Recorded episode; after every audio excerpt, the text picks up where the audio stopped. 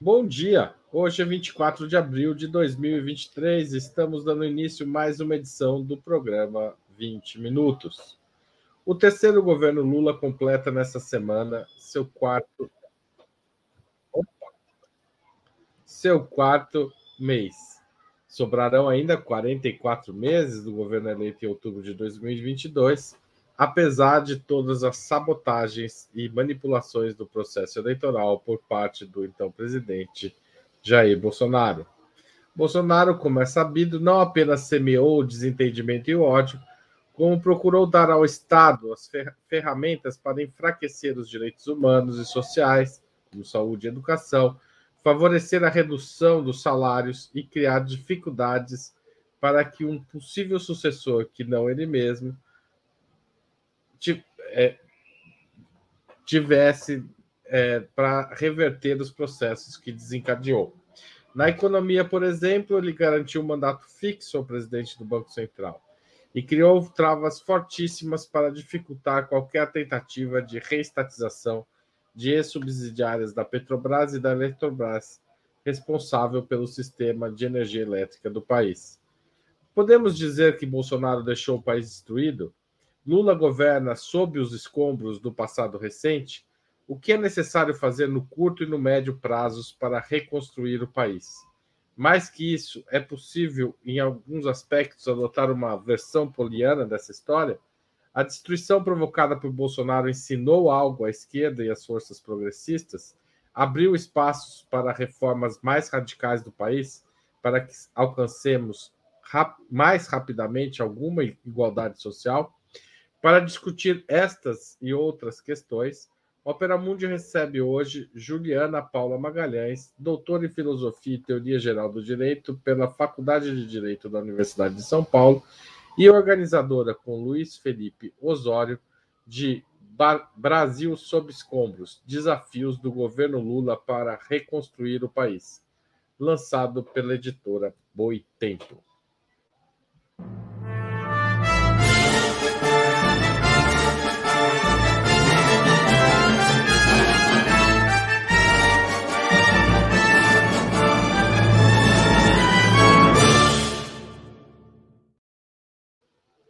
Olá, Juliana, é um prazer receber você aqui no 20 Minutos.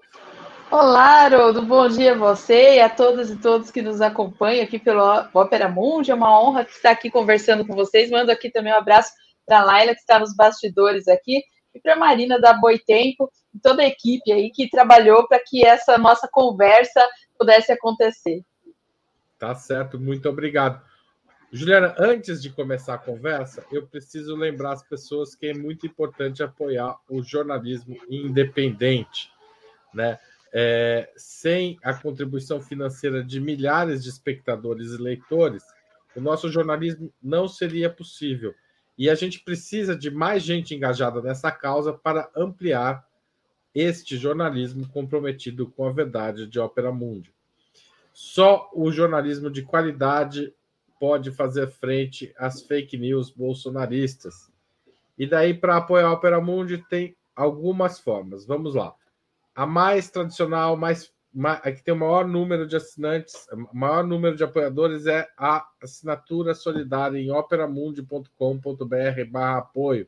Há várias faixas de contribuição, há uma assinatura mensal, manual e contribuição única. Escolhe lá qual que é a sua. Torne-se você também pode se tornar membro pagante do nosso canal no YouTube, agora mesmo clicando em Seja Membro no botão embaixo aí da tela. Também tem várias faixas de contribuição. Durante a transmissão desse programa ao vivo, Super Chat, Super Sticker. Quem fizer Super Chat, aliás, tem prioridade na, na hora da gente fazer as perguntas à nossa convidada. Se você está vendo esse programa gravado, manda um valeu demais. E, finalmente, tem a opção do Pix apoia.operamundi.com.br, nossa razão social é a última instância editorial limitada. É, eu vou chamar. Juliana, volta para cá. Volta, Juliana, para a tela. E eu vou chamar a Laila, porque além disso que eu falei, a gente vai ter sorteio de livros hoje, Laila. É isso?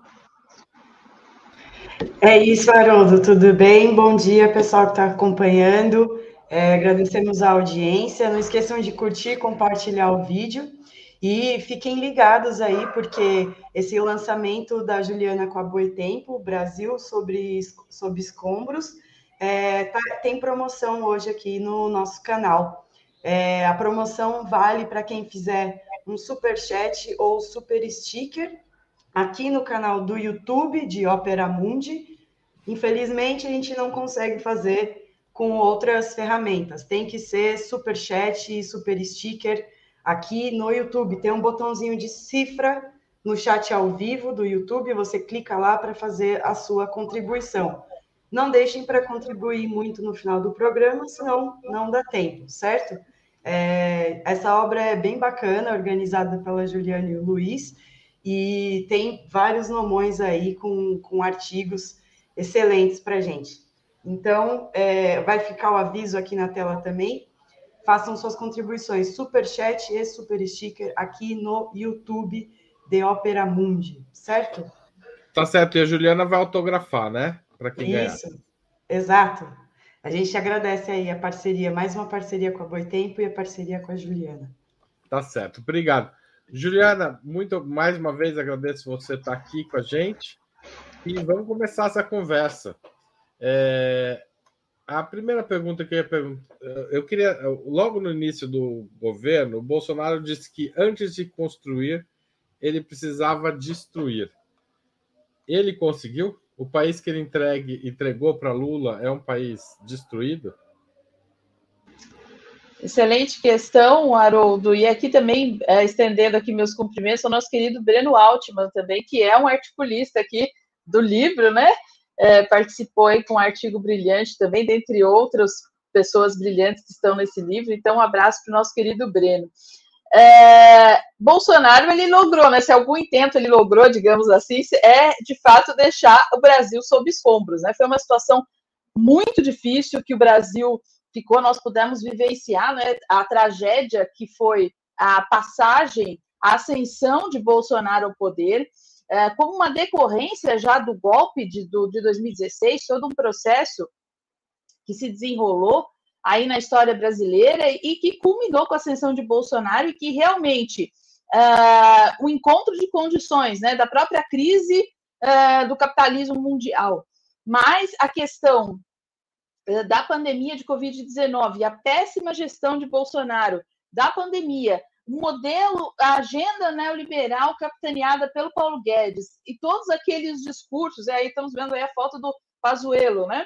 É, um manda, o outro obedece, né? Então, assim, aquele tipo de discurso que nós tínhamos que ouvir reiteradamente, é, todos os dias, uma fala estapafúrdia do presidente da República, e é, não só falas, se fossem só falas, já seria trágico, né? Quando se olha é, uma montanha de cadáveres e se diz, e daí, não sou coveiro, é, da própria população brasileira morrendo por conta da Covid-19 e se apregoando com que se tomasse cloroquina ou coisa desse nível, e faltando é, vacinas, insumos, toda a tragédia que nós vivenciamos, mais o modelo neoliberal de Paulo Guedes destruindo é, direitos trabalhistas, previdenciários, o ataque ao serviço público de modo geral, toda a situação caótica que o Brasil ficou. Então, realmente foi um, algo muito difícil e ainda isso se desdobra nos dias atuais, porque uh, a vitória de Lula, não obstante toda a sua expressividade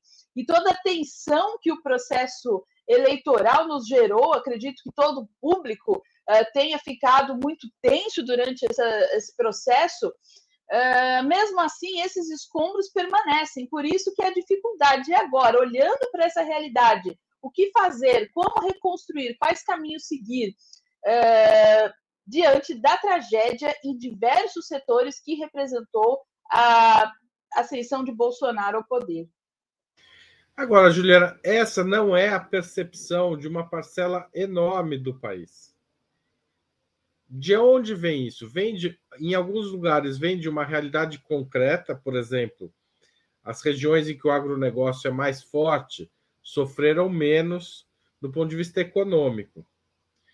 Ou, é, é, ou ou é uma coisa fictícia, ou uma combinação das duas coisas? Ou seja, tem regiões do país que viveram um, um período Bolsonaro diferente do que vivemos nas grandes cidades, né, como São Paulo, em que a miséria explodiu. É, ou, enfim, qual que é a combinação que faz o discurso bolsonarista sobreviver à tamanha destruição deixada por seu governo?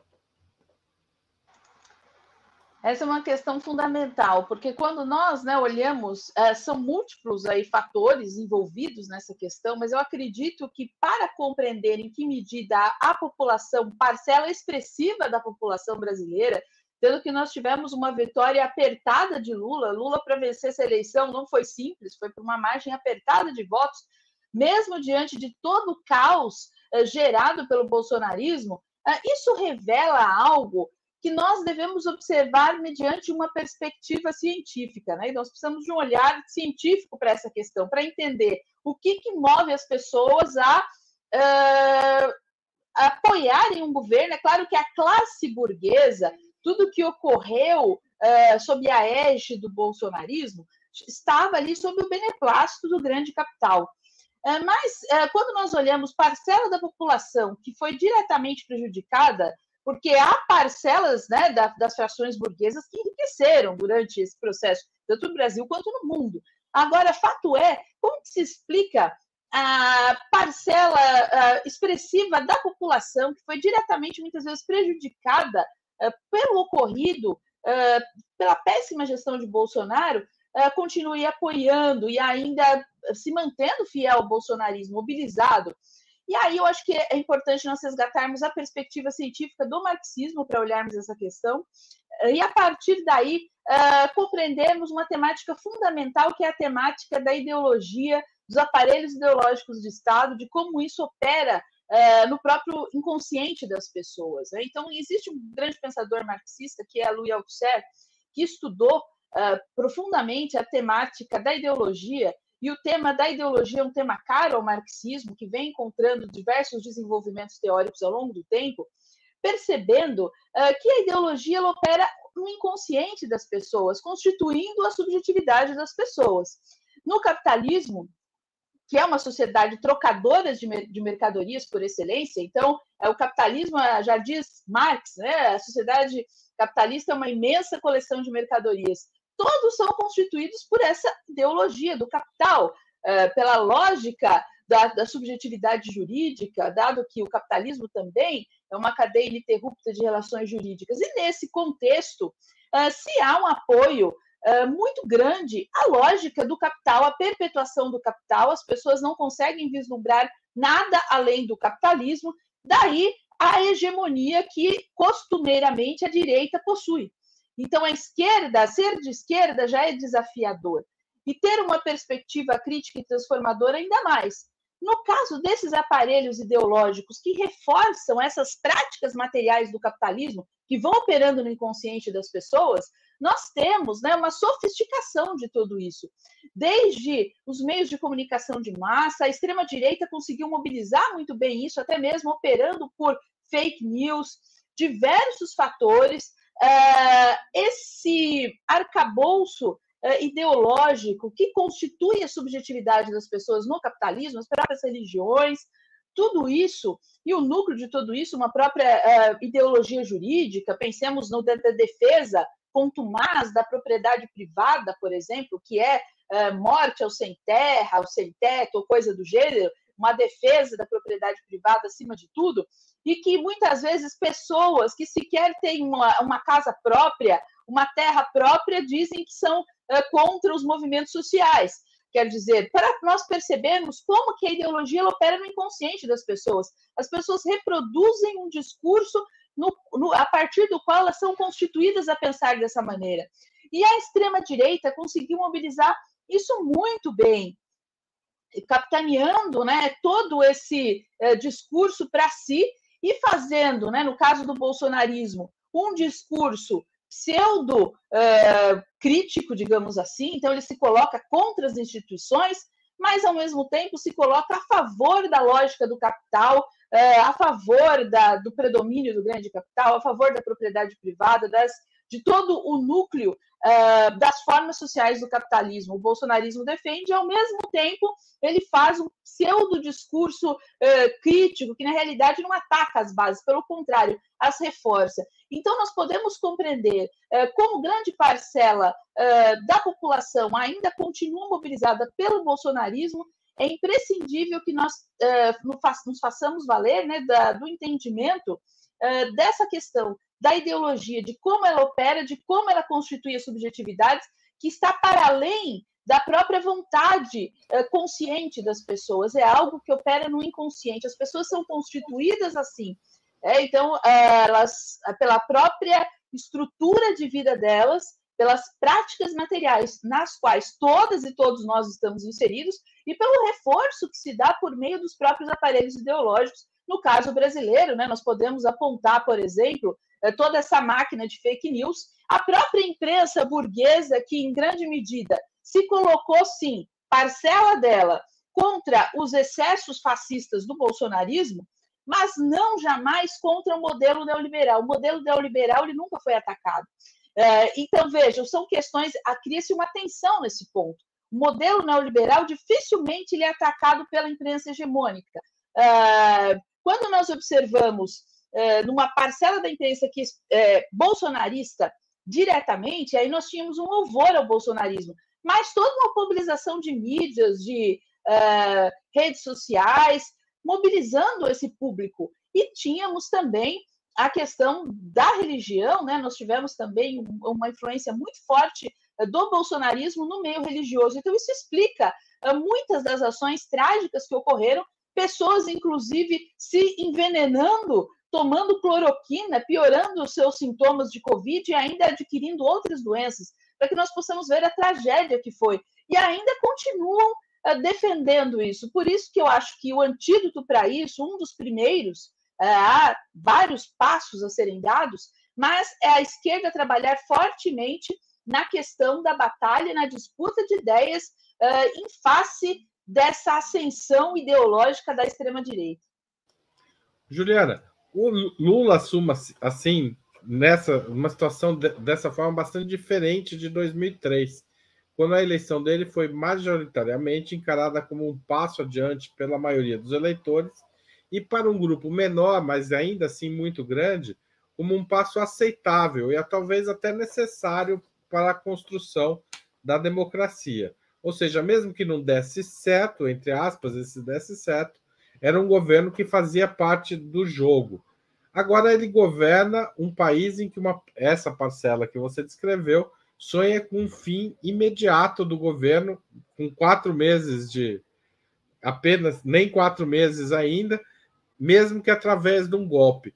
É, isso é o que vocês chamam de governar sob escombros?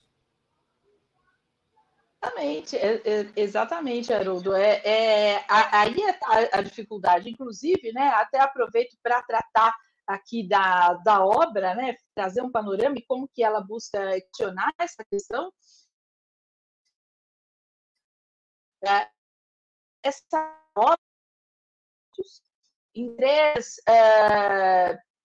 partes que são compostas por diversos artigos de diversos autores e aí nós temos, é, por exemplo, autores que vão tratar desde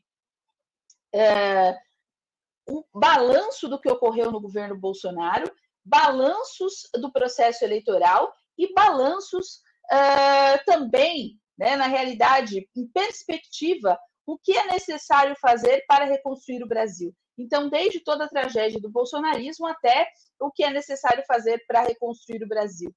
É, então, os caminhos né, que nós podemos seguir, que são né, essa, esse que é a parte 3 do livro, né, na qual a terceira parte que enfeixa diversos artigos, uh, e um deles especificamente trata justamente dessa perspectiva do golpe, né, das margens de golpes e lutas, é um artigo de Alisson Mascaro, Brasil 2023, margens de golpes e lutas, que é um artigo que uh, vai demonstrar justamente como que o Brasil é, em alguma medida, o Brasil de hoje é herdeiro do Brasil de 64 e também marcado pelo é, golpe de 2016.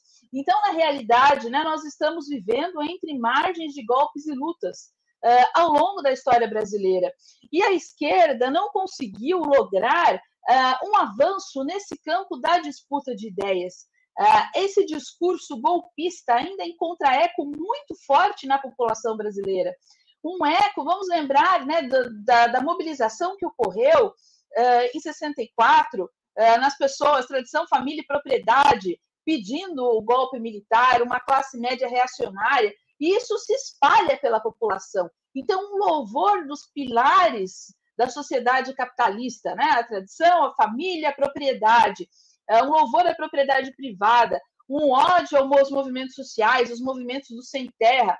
É, e, e, o que nós temos uma dificuldade muito grande hoje, que até setores da própria esquerda têm dificuldade de lidar com isso, é uma esquerda institucional, uma esquerda liberal é o que predomina no nosso país. Então, há uma dificuldade de lidar com uma perspectiva transformadora.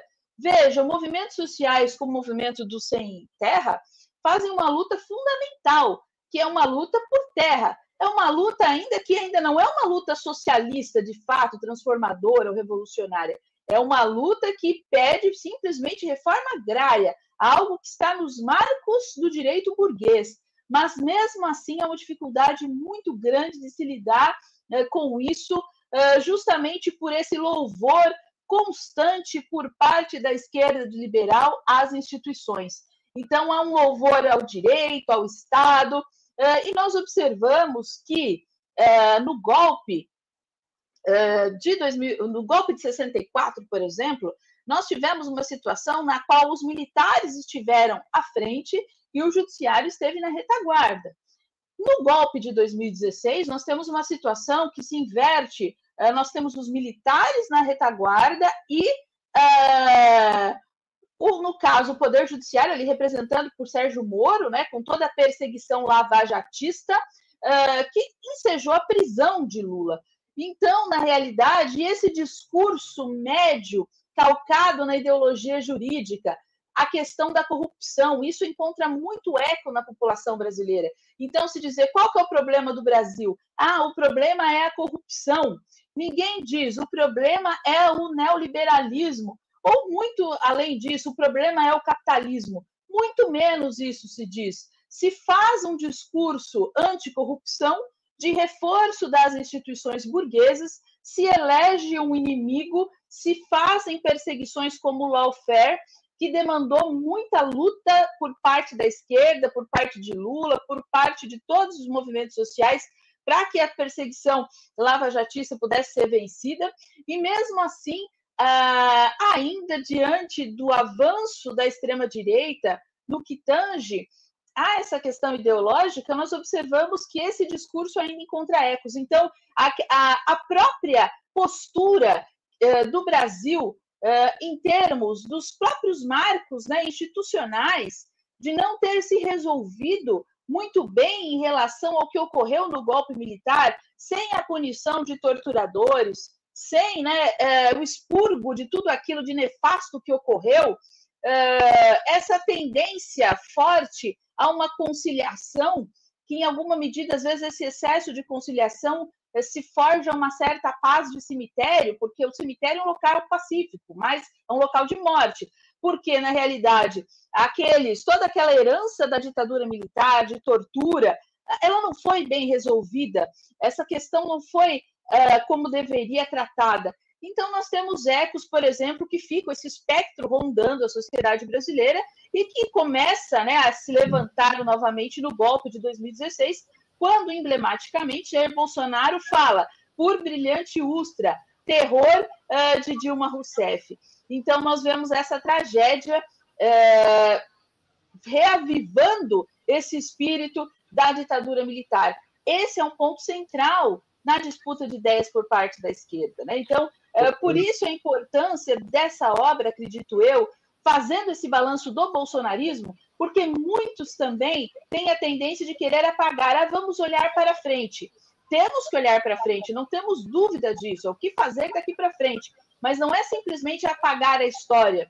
Uh, é o mesmo uh, ocorreu com a questão do Holocausto, por exemplo. As pessoas fazem, relembram o Holocausto, a tragédia que foi o Holocausto. Por quê? Para que nunca mais se repita. E no Brasil, nós temos que ter em mente que foi uma tragédia o bolsonarismo, a tragédia do golpe militar que fazia torturas com as pessoas, a tragédia do bolsonarismo que eh, gerou eh, mortes eh, imensas, tanto da população em geral, por conta da pandemia. Vamos olhar o caso da população Yanomami, quanto à perseguição ambientalista. Tivemos assassinato de Bruno Pereira, indigenista, tanta tra tantas tragédias nesse, nessa nossa realidade brasileira que não podem ser esquecidas, porque senão, se nós esquecemos, e a tendência da esquerda muitas vezes é essa, é, simplesmente não vamos conciliar e apagar tudo isso, e sem atacar os, as questões centrais, a tendência do Brasil é exatamente essa. Vem a esquerda, reconstrói, é, digamos, parte desse edifício, vem a extrema-direita e destrói, coloca o Brasil sob escombros e fica uma constante, né, um trabalho de Sísifo, de Sísifo, de constante destruição e reconstrução, e sem se chegar a lugar algum, dado que falta à esquerda brasileira uma plataforma estruturalmente crítica e transformadora. As grandes questões, né? Se colocar de fato em xeque o neoliberalismo e o capitalismo, acredito que é fundamental para que nós possamos escapar dessas margens de golpes e lutas que estão aí nos, uh, nos atacando, né? Porque vem a esquerda nas suas lutas, no seu combate, vem a direita com golpes, com toda a perseguição, com a retirada da máscara do Estado de Direito, oprimindo a população. Então, é, é para que nós pensemos, porque senão nós corremos o risco de ver novamente esse filme trágico se repetindo, ou de maneira ainda pior. Ô, Juliana, do ponto de vista do. Você é especialista em filosofia do direito, né? Do ponto de vista do direito e da estrutura jurídica hoje, qual que é a principal barreira para um governo bem sucedido, de, politicamente, ou seja, desmontar o risco da extrema-direita e dos golpes e também socialmente, economicamente. Onde que está a maior barreira para um governo bem sucedido? São é, diversas questões envolvidas, né? As barreiras que se põem são várias, né? Desde uma barreira do imperialismo estadunidense, por exemplo, pensamos na perspectiva internacional, né? As dificuldades internas das, da burguesia, do capital, da, do capital é, nacional e internacional. Né? Nós pensamos o grande capital. E também as frações burguesas com seus interesses divergentes.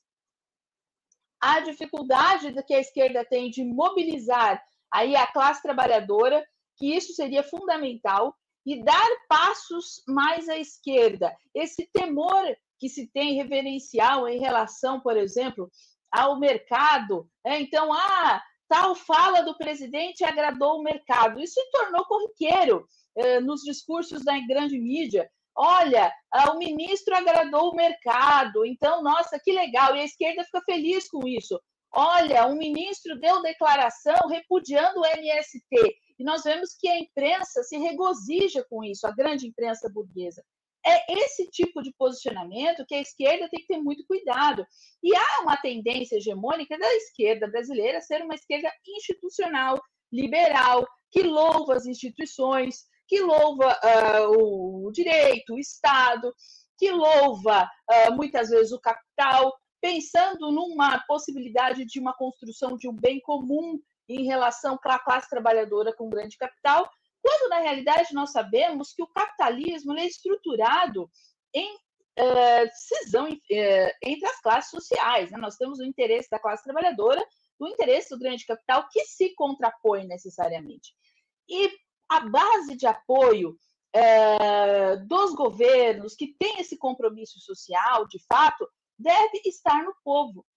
Porque se a, a esquerda, novamente, ah, não, vou apostar que as instituições vão me segurar no poder. As instituições deram um golpe em Dilma Rousseff, derrubaram uma presidenta legitimamente eleita por pedalada fiscal. Uma aberração uh, isso que ocorreu com a presidenta Dilma. Então, nós observamos toda essa situação que se desdobrou na realidade brasileira, que vai contra até mesmo os marcos do próprio direito burguês, por isso que é golpe. Uh, quando nós observamos isso, e novamente a esquerda com um discurso de louvor às instituições, mesmo Lula tendo ficado 580 dias preso e achando, não, mas veja, olha a tragédia. no primeiro movimento uh, em que Lula começasse a se tornar uma persona totalmente não, não grata ao grande capital, uh, em alguma medida ele está conseguindo se manter, mas em algum momento o capital não tem uh, freios éticos, morais ou algo do gênero. É, simplesmente se inventa qualquer coisa e retira a pessoa do poder. Essa é a tragédia. Tem, tem, veículos de imprensa hoje cogitando possibilidade de impeachment de Lula. Aparece isso. Quer dizer, coisa absurda. Por quê? Começou agora o governo já com medidas que o diferenciam grandemente do seu antecessor. Uh, vimos, por exemplo, a questão uh, do, do, genocídio do povo Yanomami e a postura de Lula, indo lá pessoalmente em janeiro visitar o povo Yanomami, uh, criando o Ministério dos Povos Indígenas. Então, olha, olha a diferença. Mas mesmo assim, uh, ainda se aventa coisas desse nível. Ah, não, vamos tirar uh, Lula do poder. Então, isso revela que a esquerda, no caso do governo Lula, que está no poder representando, digamos assim, claro que também produto de uma frente amplíssima, mas uh, Lula, a figura de Lula, sim, uma figura da esquerda, e grande parte aí da, da estrutura do seu governo, não pode simplesmente fazer um louvor às instituições ou simplesmente se preocupar em termos de política econômica de agradar o mercado. É necessário olhar para a questão social, é necessário olhar para a classe trabalhadora, para a população que está passando fome, para a população em situação de rua, para a população que precisa de saúde pública, de SUS de qualidade, para os serviços públicos, por fomento ao desenvolvimento do país.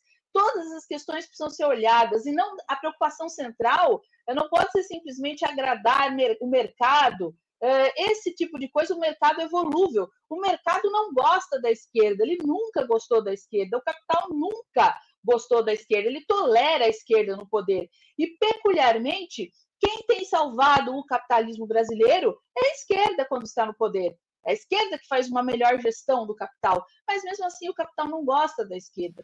Então, Ô, Juliana.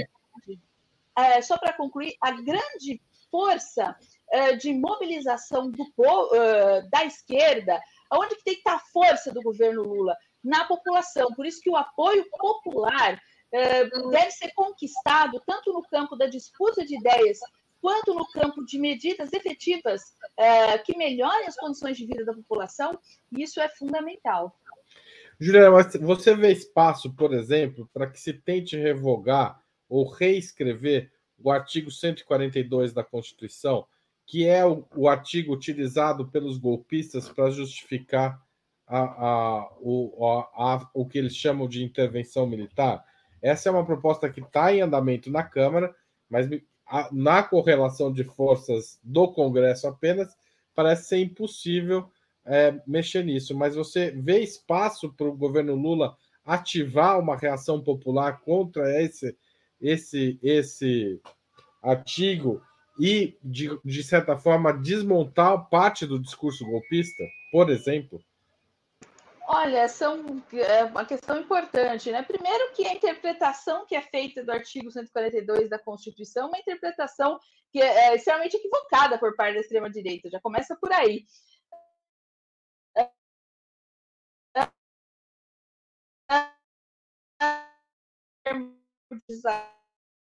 é, evidente no sentido de que se trata de um governo civil é, ou coisas nesse nível, é fundamental.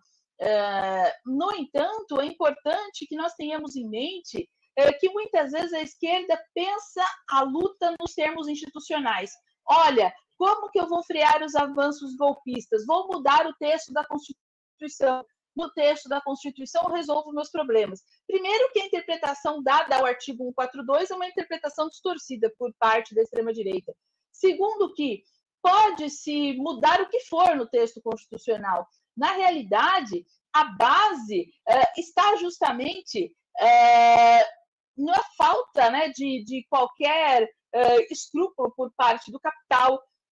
e muitas vezes as próprias instituições se coadunam com isso, no sentido de que não interessa o que está escrito no texto da lei, interessa o que se apresenta na prática como um ato de força política direta uh, e que se rasga muitas vezes o texto constitucional. Vejam, eu citei, por exemplo, aqui a questão dos movimentos sociais. eles têm amparo constitucional. Se fala da função social da propriedade. Em que medida isso encontra de fato efetivo uh, materialização na prática cotidiana nossa? Se fala no texto constitucional que todos têm direito à saúde, à educação, à dignidade da pessoa humana, tudo, tudo isso está lá no artigo 5 belíssimo.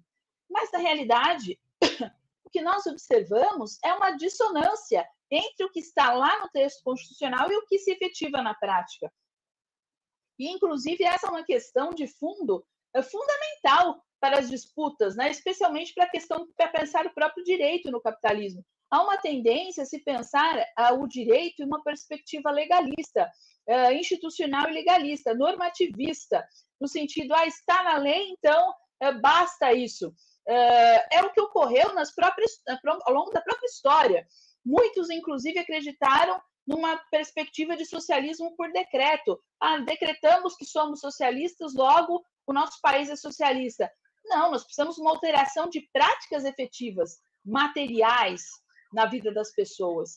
É, então, na realidade, esse discurso golpista ele tem que ser combatido na sua raiz, na disputa de ideias, em ações concretas, para que se possa frear, desde ações institucionais, sim, de detectar as pessoas que estão ali pensando nos marcos do próprio direito burguês, envolvidas em atitudes golpistas e serem afastadas e terem o devido tratamento legal, e, para além disso, é preciso que a sociedade brasileira, que seja apagado esse tipo de pensamento, de discurso golpista, uh, que saia da boca do povo, porque é uma aberração que a, a expressiva parcela da população brasileira não tem a dimensão da tragédia que foi a ditadura militar, não tem a dimensão da tragédia que foi a ascensão de Bolsonaro. As pessoas viveram isso, mas não têm essa percepção.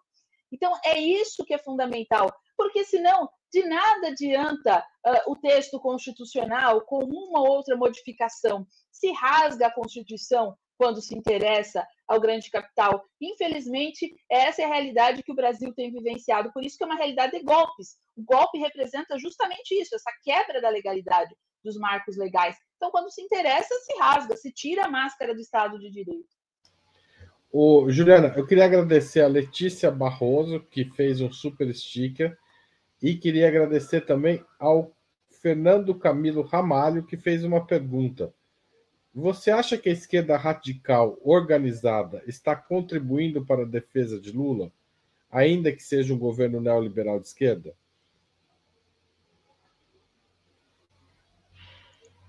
Olha, né, a pergunta, né, se a esquerda radical organizada está contribuindo para a defesa. Olha, temos que olhar para essa realidade com muito cuidado. É, eu tive a ocasião né, de fazer um texto de orelha de uma obra da Boitempo, que é a obra Fascismo, de Pachucanes. É uma obra publicada pela editora Boitempo, bastante importante, e Pachucanes observa é, em que medida é, as dificuldades de se combater o fascismo. Ele faz uma análise de toda a história, né? Pachucanes era um jurista soviético que participou, bolchevique, do processo revolucionário e teve uma grande preeminência, o grande pensador marxista do direito. E ele escreve sobre o tema do fascismo. Quando nós observamos esse momento de ascensão é, do é, fascismo, por exemplo, no caso brasileiro, nós não chegamos ainda de fato a uma constituição plena do fascismo, mas estávamos numa espécie de antessala, num protofascismo, diante da mobilização muito forte de massas para a extrema-direita, com diversas características que são elencadas pelos grandes pensadores marxistas acerca do fascismo, né? O próprio Alisson Mascaro tem um livro muito relevante, Crítica do Fascismo, mas vejam, olha que, que importante isso. É, nós estávamos numa espécie de antessala. Então, era necessário, sim, se fazer um freio ao avanço uh, do bolsonarismo. Uh, era fundamental a vitória de Lula. Apoiar Lula era uma questão de sobrevivência da população brasileira, não só das esquerdas, mas da população. Frear o avanço de Bolsonaro era fundamental. Então, sim, deveria se fazer uh, essa, esse apoio maciço ao governo Lula, não tenho dúvida. A ascensão de Lula, a vitória de Lula. Isso uh, tinha que se votar, se posicionar uh, politicamente. Eu dizia Gramsci, viver é tomar partido. Naquele momento histórico, o, o partido adequado era uh, se estar ao lado de Lula na eleição presidencial, não tenho dúvida. Agora, quando nós observamos, né, historicamente, eh, dado que nós não tínhamos condições, né, dado que a pergunta foi justamente essa perspectiva de uma esquerda revolucionária, nós não tínhamos condições para um processo revolucionário, dado que grande parcela da população estava fascistizada e a outra parte acomodada dentro de um horizonte liberal, então, nós não tínhamos condições ali subjetivas para um processo revolucionário, mas precisávamos criar o avanço fascista. Então, o próprio Pachucanes, quando vai trabalhar essa questão, retomando o velho Lênin, vai uh, falar: bom, nesse momento histórico é preciso se fazer alianças para que se freie o avanço do fascismo. Não tem jeito, não tinha opção. Agora, é claro que a crítica hoje à esquerda, a posição hoje, Lula venceu a eleição. Então, a posição da esquerda não deve ser a de uma defesa cega uh, do governo Lula, né? ou de um neoliberalismo de esquerda, de um neoliberalismo com desconto. Eu lembro de uma fala bastante representativa de Fernando Haddad, quando ele foi candidato a presidente, que ele falou sobre Paulo Guedes, né? É, o neoliberalismo desalmado de Paulo Guedes. E, de fato, é um liberalismo de extrema-direita, sem alma. Mas a esquerda também não pode ser um neoliberalismo com alma só, tem que ser o fim do neoliberalismo. E uma esquerda revolucionária, como o Fernando pergunta, né, essa uma esquerda radical, revolucionária, a, a, a proposta é o fim do capitalismo, é para além do fim do neoliberalismo, é o fim do capitalismo. Então, a crítica que se deve fazer ao governo Lula é uma crítica à esquerda, puxando esse governo para a esquerda. Teve uma fala bastante interessante de Lula, um pronunciamento nos 100 dias de governo, e Lula disse o seguinte: é, Olha, eu, eu não sou uma pessoa da extrema esquerda, mas eu gosto dessas pessoas da extrema esquerda que me apoiam porque eles me puxam, não deixam ir para a direita. Ele fez essa fala bastante interessante. Nós sabemos que Lula não é um revolucionário. É a leitura que eu tenho é uma leitura marxista, crítica revolucionária. Lula não é um revolucionário. Uh, e a crítica que deve se fazer no campo da esquerda marxista deve ser uma crítica justamente a essas questões estruturais, né? É, não se deve esperar, é, claro, que Lula tem uma perspectiva revolucionária, não é essa a postura dele, mas ao menos que dê passos mais à esquerda, passos em favor da classe trabalhadora, passos em defesa do serviço público, da, da, manutenção das empresas públicas, de até questões de reversões de privatização, fazer o máximo, reforma agrária, ampliação do SUS, defesa do SUS, universidade pública, fomento ao desenvolvimento nacional, Vejam, são pautas, são questões, desde o combate à própria miséria, várias questões que a esquerda radical, né, a esquerda marxista, revolucionária, pode sim ter como bandeira, trazendo, buscando puxar esse governo uh, mais uh, para o campo das nossas lutas. E também chamando a atenção do governo Lula para a necessidade da disputa de ideias. Isso é muito importante, né? Então, não se pode deixar confiar como muitas vezes é feito na grande imprensa burguesa, que às vezes se percebe uma acomodação. Olha, um grande veículo da mídia burguesa me elogiou, então eu posso me fiar nele. Só que esse mesmo grande veículo da imprensa burguesa de televisão, da mídia, que hoje ainda tem uma certa posição mais é, é, tranquila em relação ao governo Lula, sem grandes ataques, é o mesmo que protagonizou o golpe. Então, a qualquer momento, se pode mudar de posição. Uh, e esse mesmo veículo é um veículo que defende o um modelo neoliberal. Então, na realidade, fortalecer, por exemplo, as mídias de esquerda, fortalecer tudo isso, né? A TV, quando nós olhamos, por exemplo, a TV aberta do Brasil, nós olhamos, né, desde os grandes canais, a TV que a pessoa consegue captar por antena, que atinge uma grande parcela da população, eh, desde os canais tradicionais, né, da, da, maiores, quanto pequenos canais que fazem transmissões ali uh, religiosas o dia inteiro, né? Então, e fora, uh, temos um espacinho ali para uma TVT, e ali tem a questão da TV Brasil. Veja, esse espaço da mídia, da TV, ou também das mídias alternativas, ele é fundamental. A televisão, então, uh, e desde os trabalhos de base também. Também não se pode virar as costas aos movimentos sociais. Por exemplo, ah, o Sem Terra, ah, eles só, no momento, ah, ok, preciso do apoio deles, ah, mas agora eles já estão exagerando. Ah, esse tipo de postura dúbia não pode existir. precisa se colocar ao, ao lado da classe trabalhadora. Não é um partido, nós sabemos que o Partido dos Trabalhadores não tem uma perspectiva revolucionária, mas tem uma perspectiva de posicionamento no campo da luta de classes. É o partido dos trabalhadores, não é o partido do capital, dos capitalistas, é dos trabalhadores. Então, eu preciso ter lado. Então, isso eu acho que é a cobrança por parte de nós, né, como o Fernando fez essa questão, da esquerda radical puxar, né, e a grande massa da população, isso precisa ser um movimento de massas, porque o capital está fazendo todo tipo de pressão ao governo Lula. Todo, é todo dia esse governo é extremamente pressionado, o grau de pressão que Lula sofre é altíssimo. É todo dia um editorial de jornal, ah, se alguém vai fazer uma compra, agora tivemos Janja, foi fazer uma compra de uma gravata, ah, ela foi numa loja de luxo. Quer dizer, se criam factoides para se tirar o foco das grandes questões do país. Então, a pressão que Lula sofre é muito forte por parte da direita, do capital. É preciso que a classe trabalhadora esteja organizada e faça também a pressão que é necessária para se reverter reformas previdenciárias, reformas trabalhistas. Isso tem que ser uma bandeira de luta. Uh, o direito trabalhista, o direito previdenciário, não, não temos ilusão nenhuma que isso é revolucionário, mas isso faz a diferença entre a vida e a morte de uma pessoa. Então, essas bandeiras precisam estar muito fortes e o combate ao modelo neoliberal. Juliana, é, antes da gente continuar, eu queria lembrar: já tem um monte de gente já fez super chat, super sticker para concorrer ao livro que nós estamos sorteando aqui hoje. Então, é, se você ainda não fez, corre, porque o livro está aí, O Brasil dos Escombros. Eu queria que você dissesse para a gente, Juliana, como que ele está organizado, porque e, e, que, e alguns dos autores e autoras que estão presentes, que você gostaria de lembrar, não vai dar para você citar todos, mas para as pessoas terem uma ideia do que tem neste livro e por que, que ele é tão importante. Perfeito.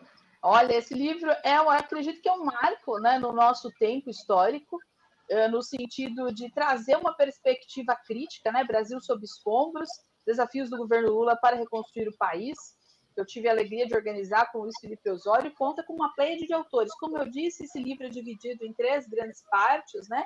Desde balanços do governo eleito, é, Bolsonaro, balanços do processo eleitoral e perspectivas aí uh, para o governo Lula, do quais caminhos seguir. Uh, para isso, nós convidamos uma pleia de autores, né? Esse livro foi pensado aí com parcela do Conselho Editorial da Boitempo, foram muitos aí diálogos, né? Então, eu também mando aqui um abraço para nossa querida Ivana Jenkins, para toda a equipe da Boitempo, que é, trabalhou muito, né? Thaís, tantas pessoas, é, que estiveram envolvidas no processo editorial, mais o pessoal agora da divulgação, Marina, enfim, é, é uma obra coletiva, é um livro que tem diversos autores, mais de 20 autores, que vão tratar dessas temáticas. Então, aparece no livro desde as questões da política brasileira, na parte né, de balanços, né, é, do que ocorreu e também nas perspectivas para o governo Lula. É, nós temos, então, questão política, questão econômica, a discussão desse modelo neoliberal, a questão da mulher, questão LGBTQIA, questão uh, do movimento negro, né, a questão do racismo, uh, questões candentes aparecem nessa obra, o papel, a questão dos militares, que é um tema aqui muito importante, a questão do poder judiciário, tudo isso aparece e também uh, o livro traz nós temos então todo esse percurso do livro falando do papel das frações burguesas, que também, como que elas se comportam, né? temos artigos nesse sentido, que fazem balanço da questão da frente ampla, como que isso cobra o seu preço também, dos desafios da comunicação na esquerda, tudo isso vai aparecer em diversos artigos, e até mesmo trazendo também essa perspectiva revolucionária, que medida é preciso também ir além, para além de colocar o neoliberalismo em xeque, é preciso colocar em xeque o capitalismo, porque senão nós vamos ficar presos nesse círculo vicioso que nós estamos vivendo na sociedade brasileira.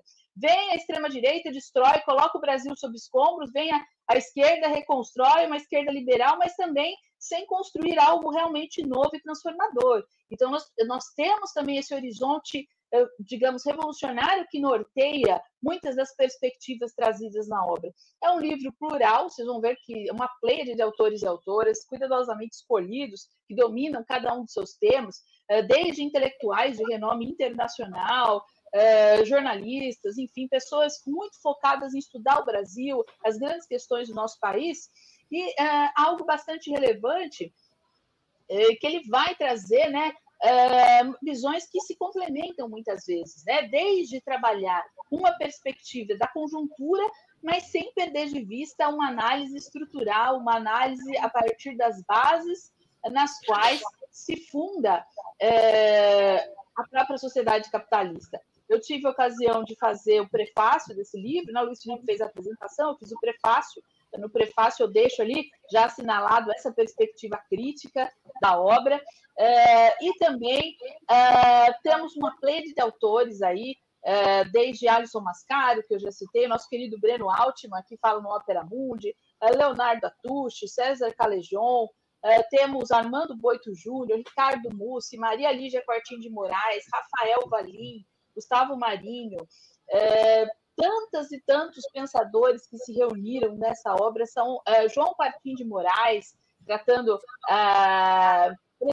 Francisco Teixeira, várias pessoas mesmo que se reuniram é, para tratar desses temas. Então, se vocês olharem, aí é uma pleia de corro o risco aqui de me esquecer de algum aqui nesse espaço, não esquecer por ser menos importante algo do gênero, são muitos, são mais de 20 pessoas realmente envolvidas. Álvaro de Azevedo Gonzaga, que trata da questão indígena, Luiz Felipe Miguel, uh, Luiz Gonzaga Beluso, Maria de Lourdes Hollenberg Molo, que trata das questões da economia, uh, Sofia Manzano, querida Sofia Manzano, Milton Pinheiro, olha a quantidade, Walter Pomar, vejam, Flávia Braga Vieira passa por questão ambiental o livro, né? A questão de desde pessoas que foram atingidas por barragens, todo, todos os escombros que se espalharam em diversos segmentos da sociedade brasileira, tudo isso aparece no livro. E como que, que nós vamos. Eh, o balanço do processo eleitoral, é o lavajatismo, ele aparece.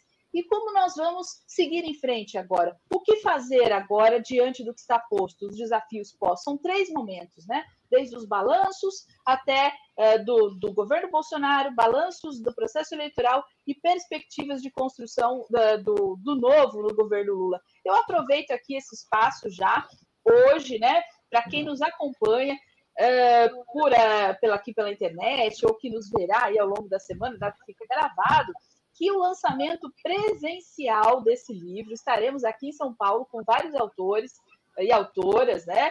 É, na livraria Tapera Taperá, aqui em São Paulo, que fica na Galeria Metrópole, é, na República, em São Paulo, super fácil acesso.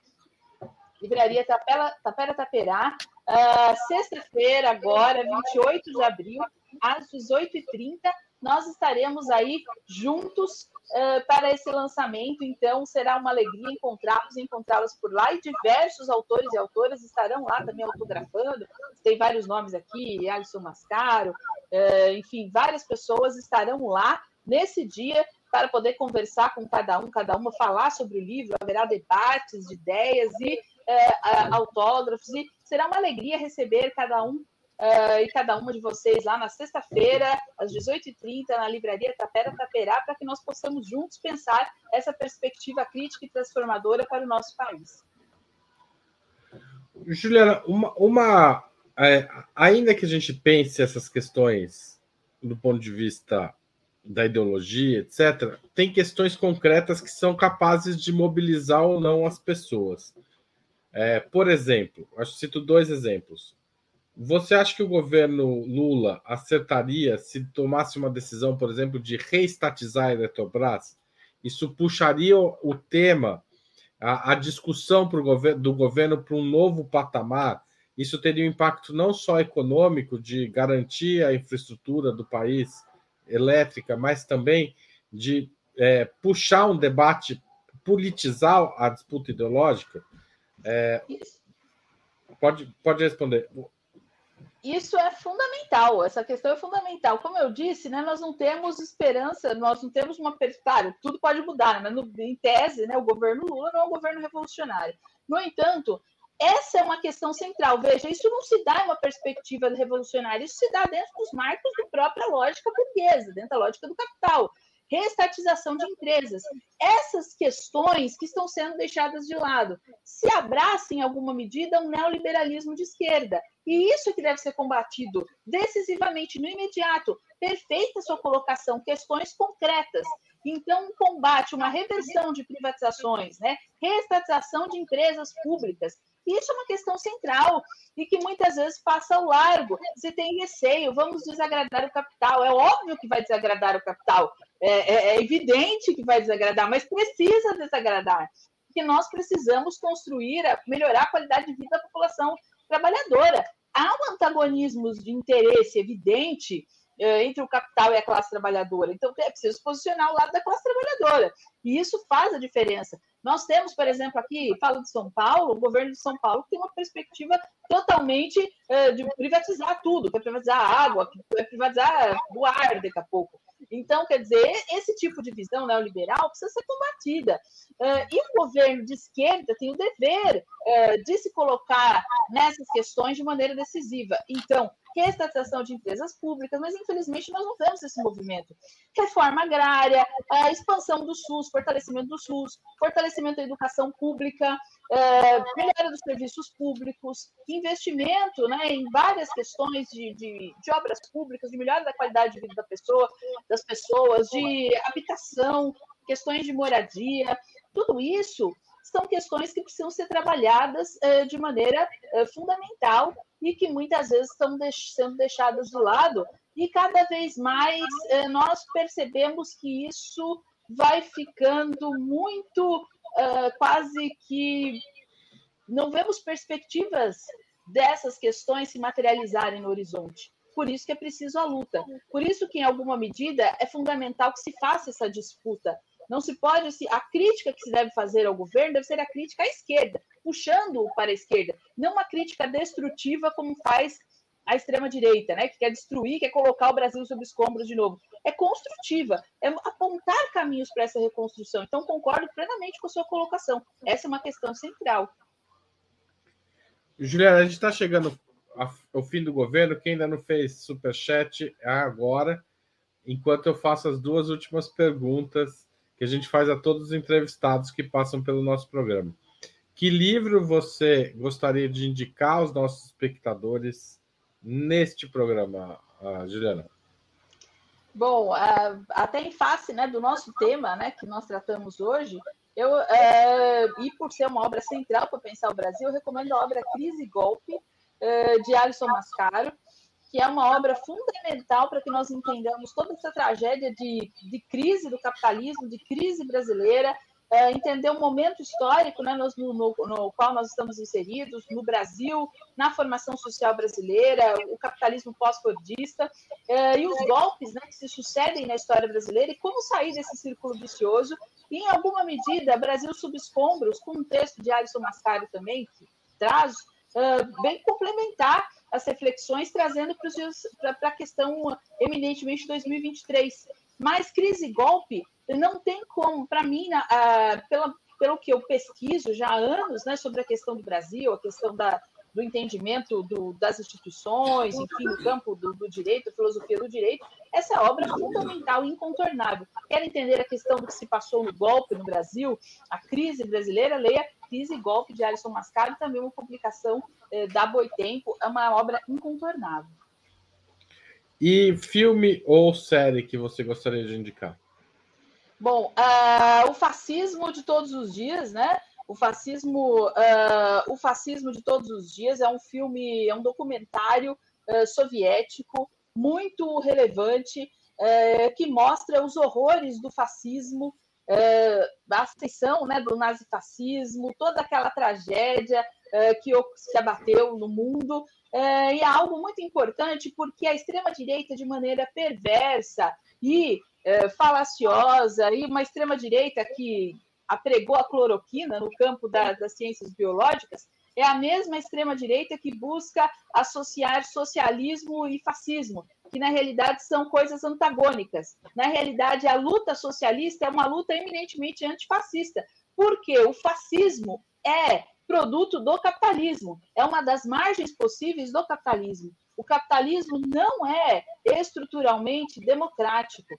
O capitalismo ele é, ele permite o fascismo. Ele se compraz com o fascismo. A burguesia não tem pudores em se aliar ao fascismo, como nós observamos no que ocorreu na história do mundo. E a crítica que o cinema soviético, né, um documentário muito relevante, traz para nós extremamente atual, retratando a tragédia daquele momento com muita fidelidade e demonstrando né, a perspectiva. Claro que nós sabemos dos limites do modelo soviético, mas em que nada se aproximava de qualquer perspectiva fascista. Pelo contrário, né, foram os soviéticos, o Exército Vermelho, que derrota os nazistas. Né? Então, nós temos, então, eh, que conhecer essa questão da história para justamente fazer justiça ao que ocorreu historicamente e também conhecer a história, compreender o que se passou, para que isso não se repita uh, no nosso presente, nesse presente tão conturbado que vivenciamos hoje. Onde é possível achar essa, esse, Olha, ele tem DVD, é, tem DVD, acredito que alguma plataforma eventualmente tenha, mas ele tem é, em DVD, ele está disponível aí. É, Facilmente encontrável. Facilmente encontrável. Tá certo. Juliane, chegou ao final, vou chamar a Laila de novo aqui para nossa conversa, para ela fazer o sorteio dos livros. Opa, então tá, vamos lá. Boa tarde, pessoal. Obrigada a todos que é, contribuíram hoje. Estou é, colocando aqui os nomes de todos. O Mauro Missen foi o último a contribuir aqui na nossa dinâmica hoje. É, então, aqui está o nome de todo mundo que participou. Nós vamos sortear dois nomes dessa lista aqui para receber um exemplar desse livro. É, foi muito elogiado aqui nos comentários. Então, é, vamos lá, 3, 2, 1.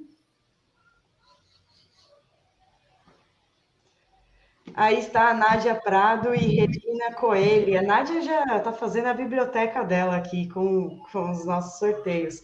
E a Regina Coelho, Coelho Moura de Macedo é, por favor, enviem os seus dados, o nome, avisem que vocês ganharam um sorteio, enviem o endereço bonitinho com o CEP, para que a nossa produção faça o envio do livro. O e-mail é comercial@operamundi.com.br, tá aqui na tela. comercial@operamundi.com.br, certo? Não esqueçam de enviar, senão o e-mail, senão a gente não tem como saber é, como fazer aí com vocês, certo? Principalmente a Regina, que eu acho que é a primeira vez que ganha um sorteio aqui. Parabéns aí às vencedoras. É, mais uma vez agradeço aí a parceria com a Boitempo, com a Juliana, e a, parabenizo também aí o trabalho da organização com esses artigos maravilhosos. Obrigada. Obrigado, Laila. Bom, a gente chega assim ao fim. Juliana, muito obrigado por essa hora de conversa. Tenho certeza que foi bem bacana para os internautas e para mim, com certeza, eu posso dizer por mim. Tá certo?